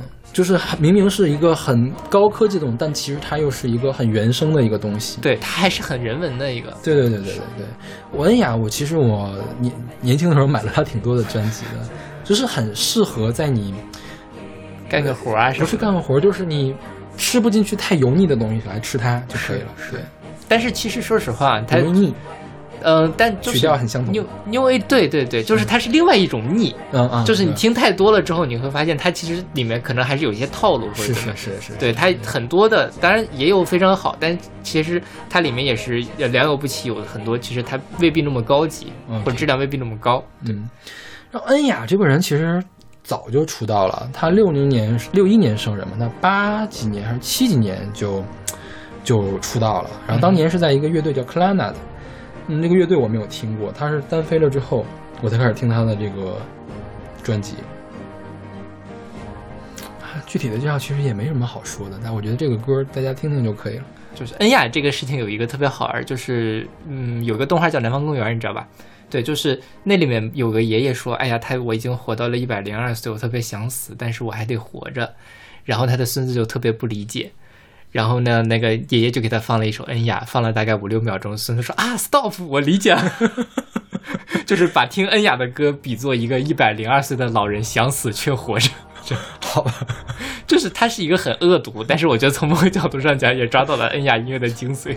我还是没有太 get，这说什么呢？就是他其实是那种，我我不知道啊，就感觉他很很很，就是我自己的理解是，他恩雅的音乐是比较听起来是比较 glory，比较神圣，但其实它内部是很空洞的，嗯嗯嗯，就像你一百零二岁的人生一样，哦。啊，就是生无可恋，但是你又死不了的这样一个。OK OK，呃，黏黏糊糊，然后介于两者之间的这样一个状态。哦，就是网上可以找到这段的那个视频，嗯。然后我因为英文英文特别快嘛，我还专门找了他的那个字幕来看，确实还挺好玩的，我来来回回看了好几遍。OK 好吧。嗯就大家可以带着这样一个思路去理解人家，可能会我觉不一样。得把这个音乐只当成轻音乐听就可以了。它对它本质就其对实你不要，它比一般的轻音乐还是还是高高级一些。比理查德克莱德曼要高级很多的。是的比班德瑞要高级很多的。嗯，对，我其实班德瑞，你说你可以把它当 New Age 吗？我觉得也可以，算但是它它是很 low 的那种 New Age。对，就像我刚才说的，就是 New Age 里面也有一些不太好的作品。是是，但是恩雅确实是水平很高的一个 New Age。对，我在准备节目的时候，我听了一下恩雅那排名比较高的东西，我觉得嗯确实是。Secret Garden 是不是也算是？啊，那也他们也算吧，对，对就是他们是比那些是好多了。他们叫古典流行，我觉得偏古典的一个东西。OK，对他们还不太算 New Age，我觉得好吧，嗯。但是他们好像也用点电子乐，是不是就反正在我的之前的那个音乐分类里面，我会把它归到 New Age 里面去。？OK，对，但 whatever，大家可以去试一试吧。嗯对，你也也可以来体会一下一百零二岁的老人想死却还得活着这个感觉是什么样子。好吧。OK，那我们今天的节目就先到这儿。对，先，然后我是不是又忘了说我们的公众号了呀？是啊，就是欢迎大家来关注我们的微信公众号，我们的微信公众号叫做不一定 FM，大家可以在上面找到我们的乐评推送、音乐随机场，然后在每期推送，哎呦，还有我们每期节目的歌单，在每期推送的后面会有勺子老师的二维码，然后大家可以通过那个来加勺子老师好友，然后再加入我们的听友群。对 OK，那我们这期先告一段落，下一期勺子老师继续带大家逛爱尔兰。对，爱尔兰的好玩都还没讲完呢。是，那我们下次再见。再见。